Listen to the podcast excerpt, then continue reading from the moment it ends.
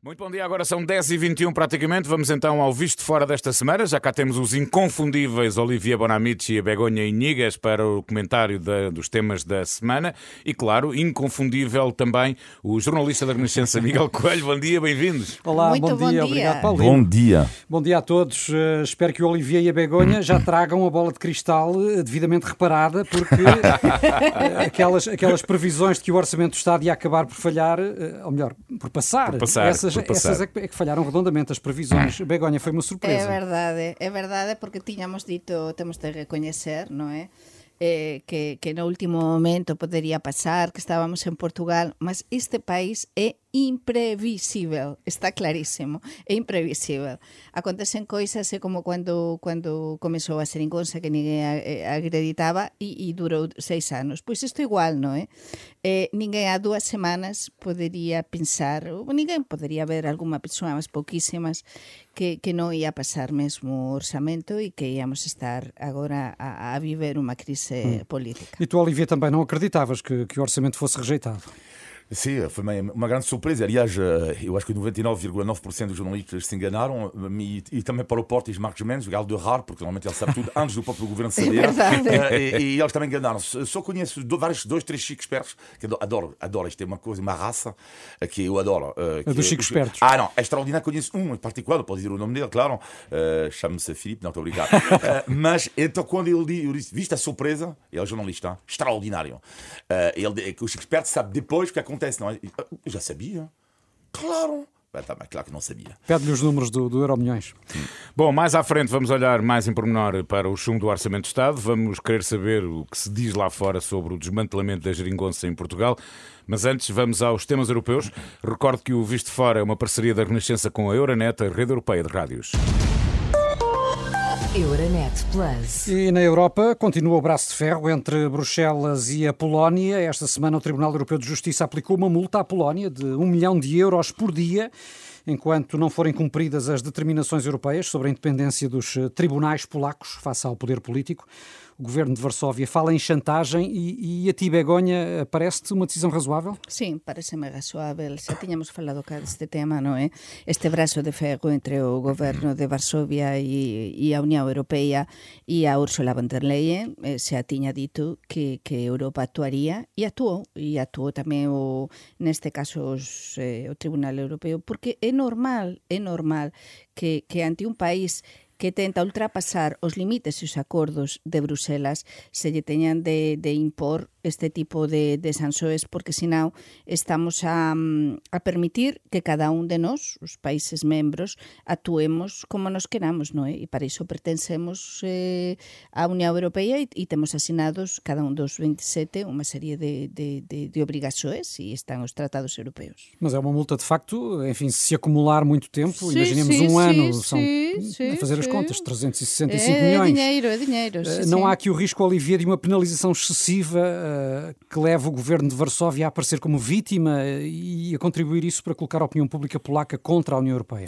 Sim, claro que é, que, que é um risco, mas o, o que eu fiquei ainda mais preocupado, é, é- eu acho que a Polónia e os governantes da Polónia não perceberam que eh, o, o Tribunal Europeu ele existe, ele é superior aos outros, porquê? Não se trata de tirar a soberania à Polónia, ele existe para proteger os países que um dia podem partir numa deriva, hein, numa, é algo mais sectário, por assim dizer. É exatamente por causa disto. Isto é um dos, um dos fundamentos da Europa. Mas o que me preocupa mais esta semana é uma entrevista inacreditável do primeiro-ministro polaco ao Financial Times, onde ele diz se a Europa ah, não nos tirar um pouco dos fundos europeus, ah, isso pode provocar uma terceira guerra mundial. Estamos preparados para isto. Como é que isto é possível? Como é que isto é possível que um primeiro-ministro de um país da União Europeia eh, diga assim, ainda bem, os gerentes europeus tiveram a inteligência de não responder a este senhor. Sí, sí, non merece a pena. A Polónia, a Polónia, que é, entretanto, um dos países do leste europeu onde a pandemia está a regressar em força e, e- e mesmo nos restantes países eh, a tendência de, de- de crescimento do número de contágios é preocupante, Begonha, ou temos, apesar de tudo, razões para confiar sobretudo nos nossos países eh, que têm vacinação numa taxa muito elevada, na proteção fornecida pelas vacinas? Sim, sim, sim. sim.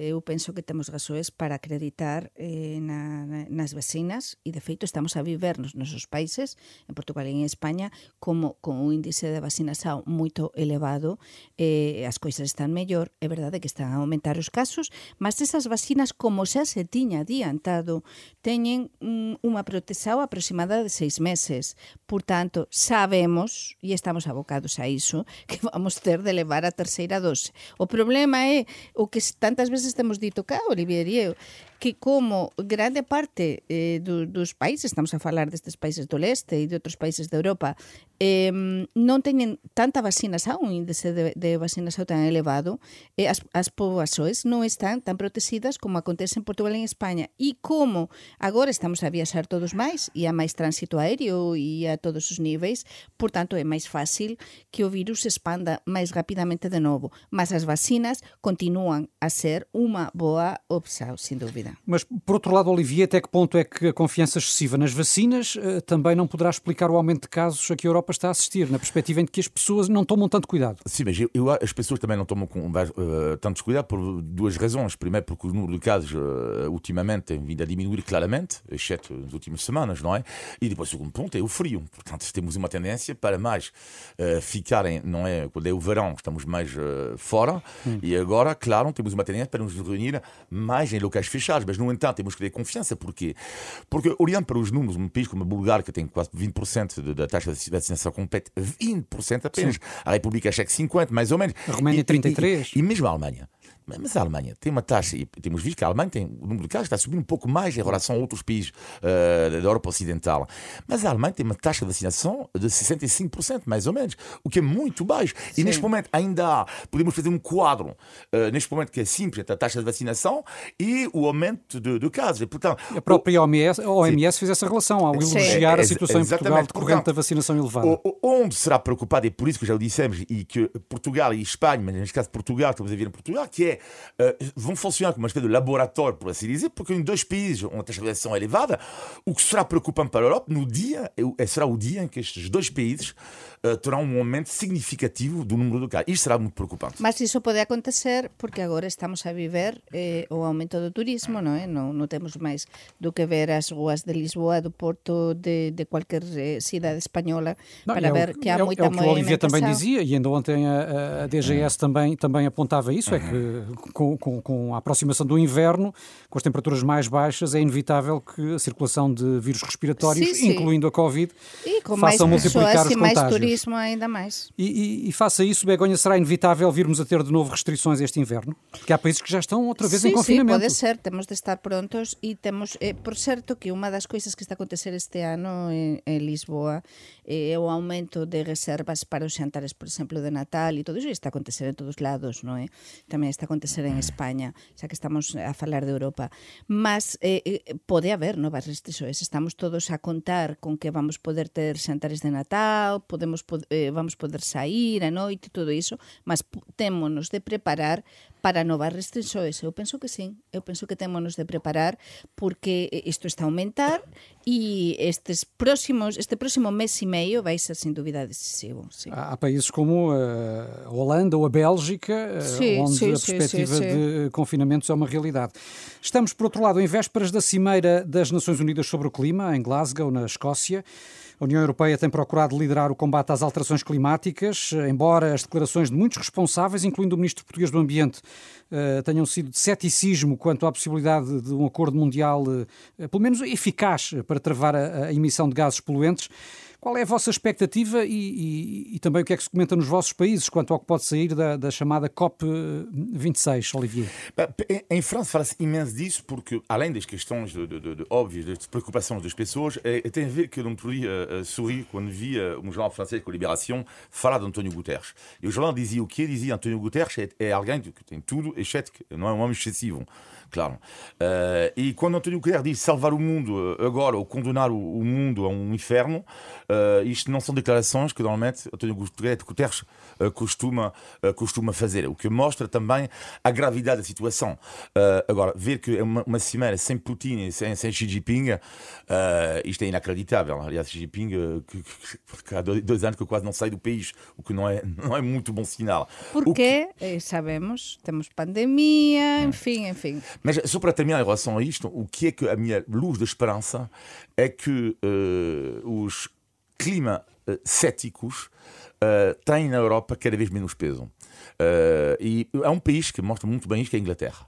Uh, ou seja, os conservadores, para já, mesmo com Boris Johnson, têm feito um trabalho. Uh, a Inglaterra não é um dos piores países em relação ao clima. Hum. Mas há mais. Mesmo jornal como The Sun, que é um jornal que antigamente fazia capas escandalosas, a dizer que quase negando que havia alterações climáticas, mudou. Disseste The Sun. The Sun. The Sun. The sun. o Sol, o Sol. e o Sol, o sol hoje em dia, já também se apercebeu que há umas coisas que não batem certo.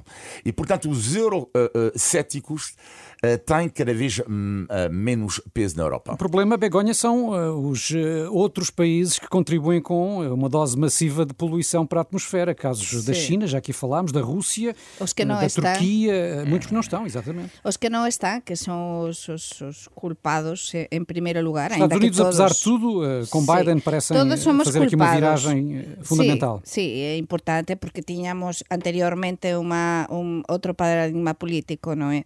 Mas Mas eh, eh, eu destacaría aquí outra coisa da que non temos falado con esta cimeira do COP26, que a situación nos países de África. En España, por exemplo, nos medios españoles se ten destacado moito eh, as consecuencias dramáticas non son nos nosos países da mudanza mm. climática, sino tamén é África. É dizer, estas mudanzas climáticas están a afectar muitísimo até o aumento de emigração e o aumento, a saída de 20 tal millóns de persoas que están a sair así, ano por ano, de, de, de todos estes países de África. No? Estas mudanzas, estas migrações que facen que as populações teñan de, de, de sair de deixar as súas terras. Por tanto, isto é moito importante e ás veces esquecemos que non, non, non é só o que acontece nos nosos países cando notamos que está máis calor, máis frío, que chove máis, menos, en fin, todas estas alterações que vivemos. É que tamén ten a ver coa o próprio equilíbrio mundial dos nossos países, das populações. E com a necessidade também de financiar também, esses países mais pobres para que eles próprios alterem uh,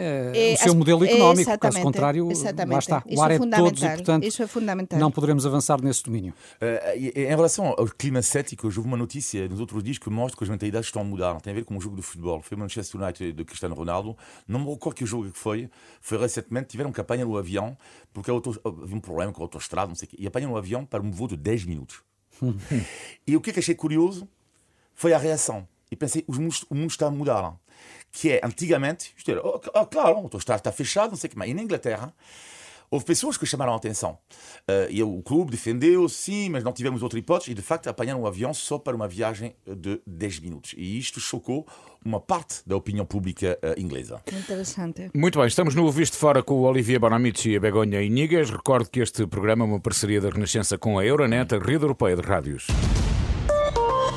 Euronet Plus. E já que viemos dos temas internacionais, gostava de ouvi-los também sobre a Cimeira Luso-Espanhola que decorreu ontem em uh, Trujillo e, curiosamente, Begonha, com dois primeiros ministros a enfrentarem crises políticas internas. Muito curioso, sem dúvida. Foi até o último momento, não sabemos se realmente tínhamos Cimeira ou não tínhamos, não? Era a pergunta do millão.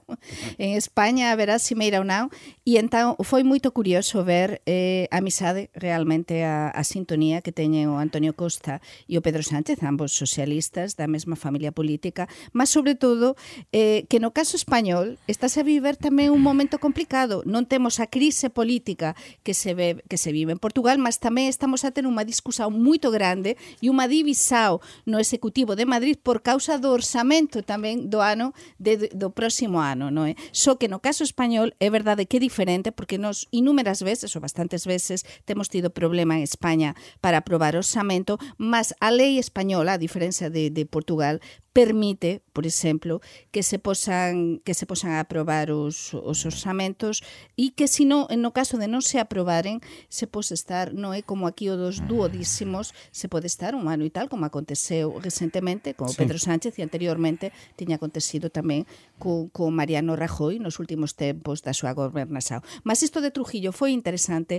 sobre todo por ver, para mí é moito interesante, eh, gosto dos temas transfronterizos, agora traballo neses temas, e é importante importante este protocolo de assinatura que xa é unha realidade eh, para, para ter o estatuto... que os trabalhadores dos dois países possam recorrer a serviços do outro lado da fronteira. Isso é fundamental, isto é muito importante. As persoas que nos ouvem desde o lado de, de, deste lado, desde Portugal, onde estamos neste momento, e tamén desde outro lado, desde, desde a Galiza, da Extremadura, Andalucía, Castilla, Castilla e León, saben o importante que é isto, porque son miles de persoas que todos os días cruzan a fronteira, mas non é só isto, tamén son os direitos direitos depois e nos poder usufruir realmente desa relação que existe, non é?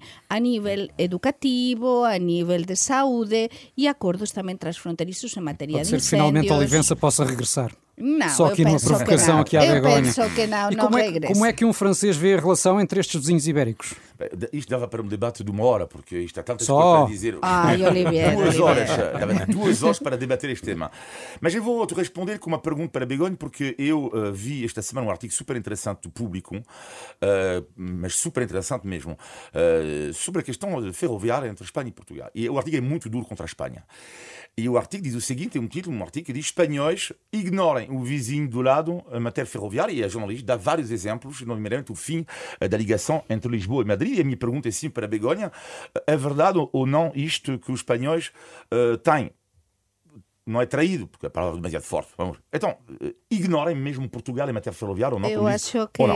que não, a impressão é justo o contrário, é dizer... Se calhar Portugal é que não tem ajudado, não é? Exatamente, neste caso é justo o contrário, porque desde sempre eh, España non, non temos máis do que ver, cualquier dos nosos ouvintes, eu digo calmamente, poden ver un mapa eh, cos convoios de alta velocidade que hai en España neste momento, e há moitísimos, non é? E façam E as é contas aos que há em Portugal. Exactamente. Por tanto, a política desde sempre, independentemente de que gobernasen socialistas ou conservadores, sempre apostou pela alta velocidade. Então, agora, o grande interese neste momento con esta cimeira é ver se, se tiñamos avances, precisamente avances coa alta velocidade prometida entre Vigo e o Porto, e é verdade que o de Madrid-Lisboa tamén se dis que podería que podería avanzar. Non temos moitos avanzos, xa se anunciou por parte do goberno de Lisboa, mas só será a partir de 2029, non é? Con os novos fondos europeos.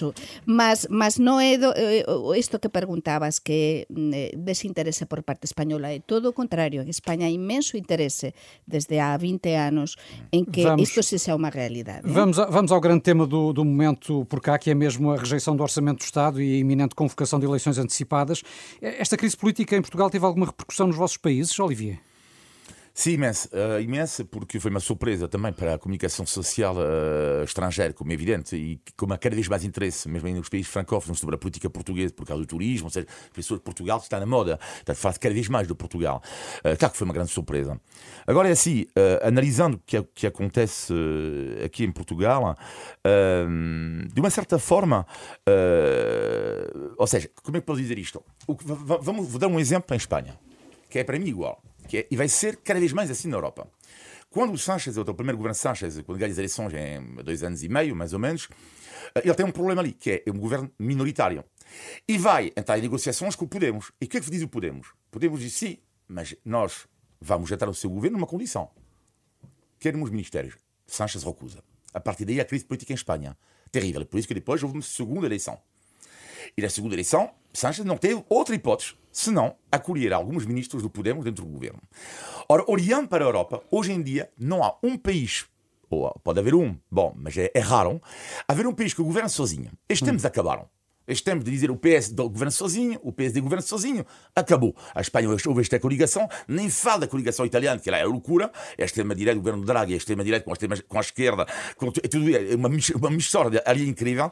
E, portanto, o governo português, a imagem do governo espanhol, de, de, de, de, fa- falo do primeiro governo de Sánchez, não o segundo, foi um governo minoritário, sem acordo parlamentar, não é? Isto não dura muito tempo. não dura muito tempo. Sim, já, já, já vou querer saber mais sobre o que é que pensas que terão sido as causas para que não, não, não tenha durado, apesar de tudo durou seis anos.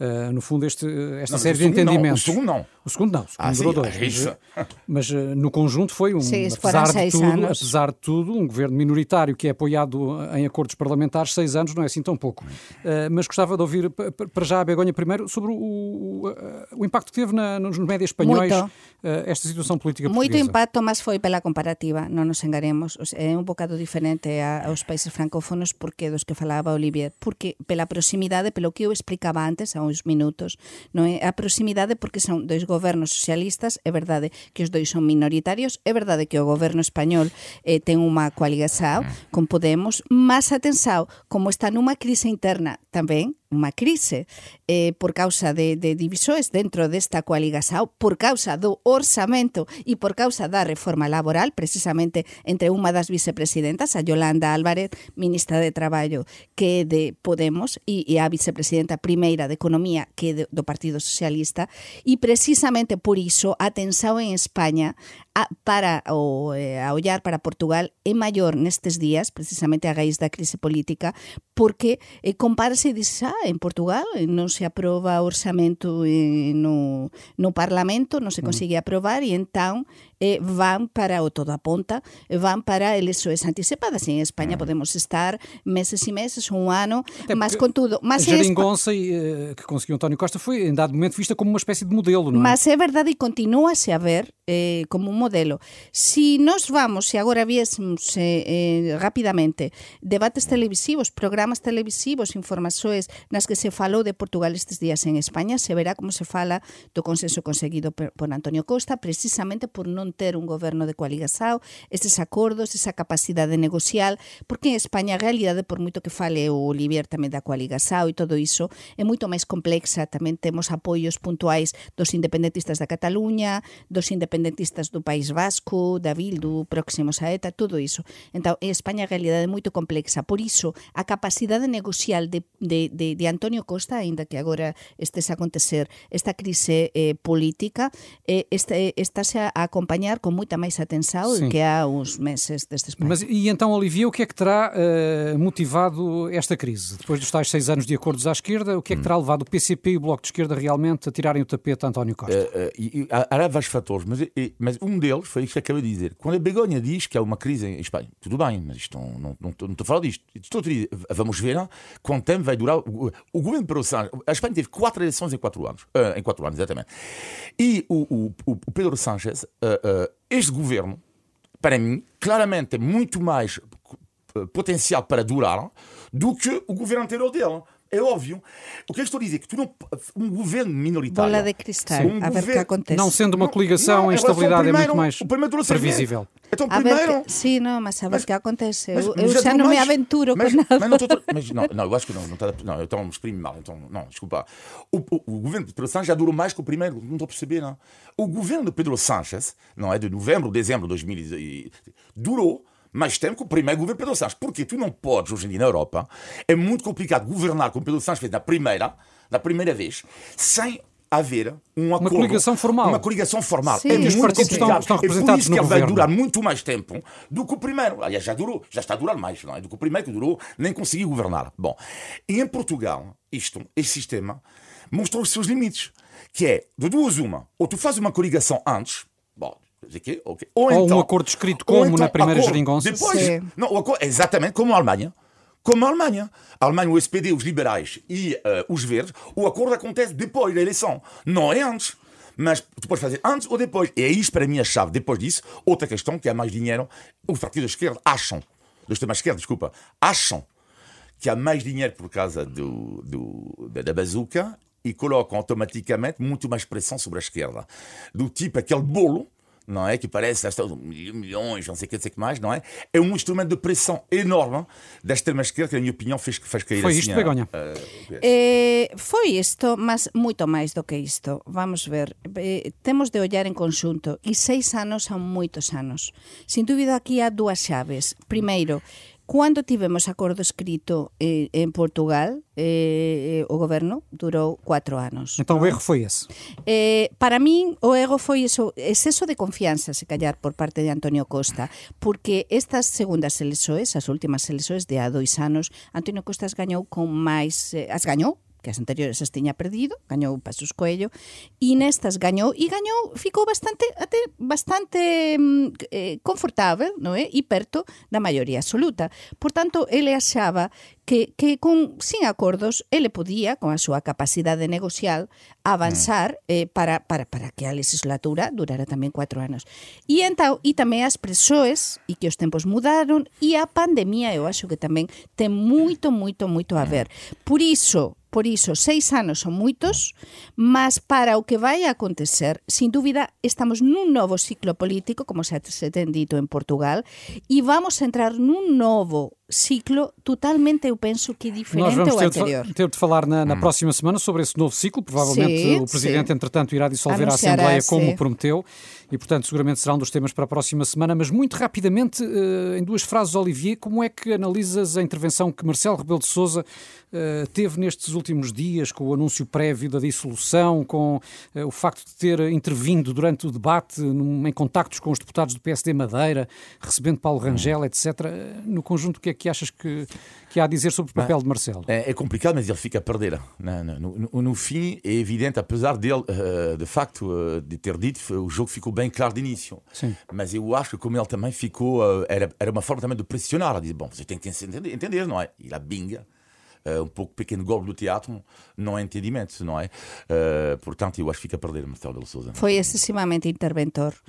Penso que, que ese presidente que, que, que ten tanta mm, inquietude por facer as coisas, por, por, por tentar solucionar, eh, inter, eh, eh, foi demasiado interventor, como acabo de dizer, e, e depois apresurouse. Eu penso que apresurouse, aínda que o tempo, cando ele declarou públicamente, xa na segunda, sabíamos que isto xa apuntaba ao fin, cando ele declarou que disolvería a Asamblea da República, non é? Mas o tempo dirá e saberemos máis coisas con certeza. Muito bem, sexta-feira na Renascença, a verdadeira giringonça da rádio, uma espanhola, um francês e dois portugueses, não é?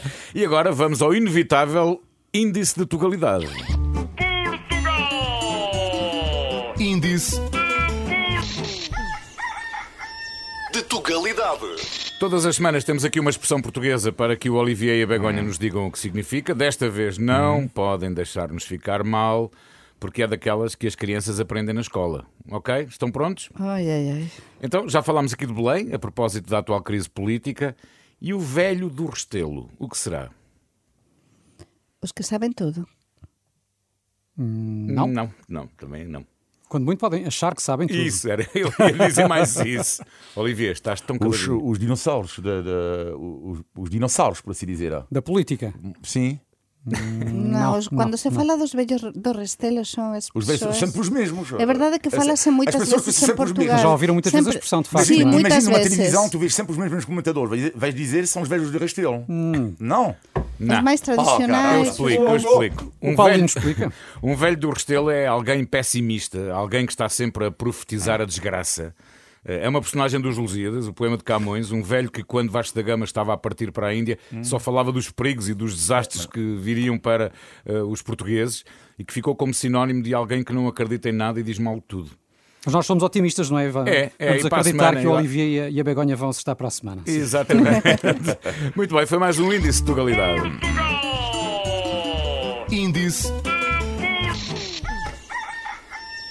de Tugalidade. Antes de fechar, temos ainda, como sempre, o positivo e o negativo da semana, na opinião dos nossos com- comentadores. Vamos ao negativo, Begonha. Pois o negativo ten a ver precisamente con que o interese que há, non falo, por exemplo, eh, da Galiza con Portugal ou rexións así transfronterizas como Extremadura, non, en xeral de España, e a falo informativamente a falar, non o interese das persoas.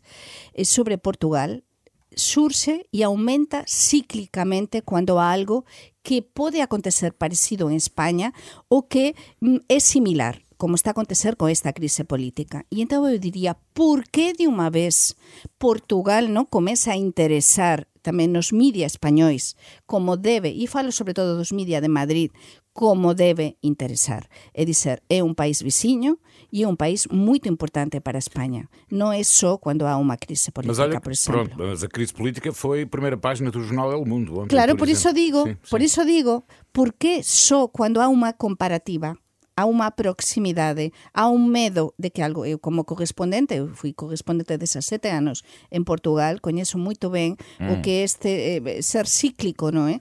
E há, há momentos, há timings nos que é todo e há outros nos que é nada. Falo en Madrid, en Portugal, Madrid. Portugal tem o condão de estradas só com sentido, não é? Nós falamos de Espanha sempre e damos a devida importância tem Exatamente, importância. exatamente. Eh, E se fosse só com Espanha? Bom, o teu, o teu negativo, Olivia. Bem, eu, eu acho que vamos ter uma. Vamos falar aqui para a semana. Eu acho que vamos ter uma campanha legislativa eh, violentíssima. Ora está um velho do Restelo. violentíssima,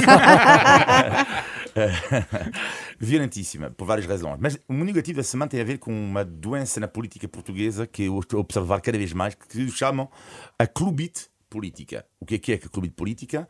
Eh, tem amiga minha volta que não suportam António Costa e tem outros que não suportam, vamos imaginar, Passos Coelho. Bom, só que a loucura, a loucura é que António Costa pode fazer qualquer coisa que seja, qualquer coisa que seja, é mau, é mau para os homens do PSD. E o contrário também. É insuportável.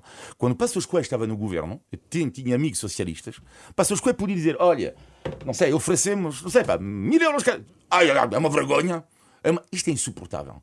É insuportável que esta clube de política faz com que depois não haja, lá está, uh, uh, uh, negociação, que as pessoas se desligam cada vez mais da política. Ou seja, ok, depois tens o direito de votar PS ou PSD, mas porquê que quando há um governante que faz uma coisa, qualquer coisa que ele faça, tu o criticas porque ele não faz parte, lá está, Objetividade do precisa-se. teu clube. Muito bem, vamos ao positivo, Begonha. O positivo chamase familia, a miña familia, a familia que está sempre ao meu lado. Eu agora que teño de pasar unha semana en un país, outra semana noutro, aproveito para pasar o máximo tempo posible con os meus. Son os que me dan forza.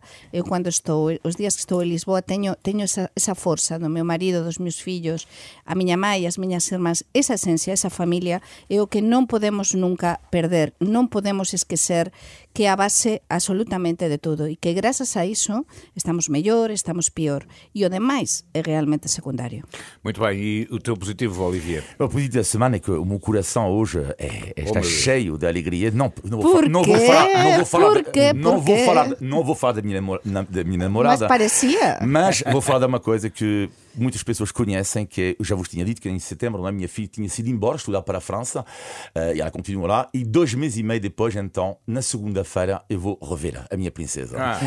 E portanto, como é evidente, eh, e como é evidente, é o positivo da minha semana, porque eu sou um pai, um homem ultra feliz hoje. Mas vais lá ou ela Não, vem não, cá? não, ela vem cá e ela fez a lista das coisas. filho, o que é que tu queres? Primeira lista, antes de me beijar, ela quer um peixe grelhado.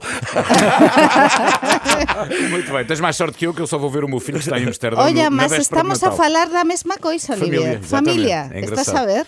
Muito bem, foi Corações mais um moles é que vocês visto são. de fora. Todas as semanas conversamos sobre.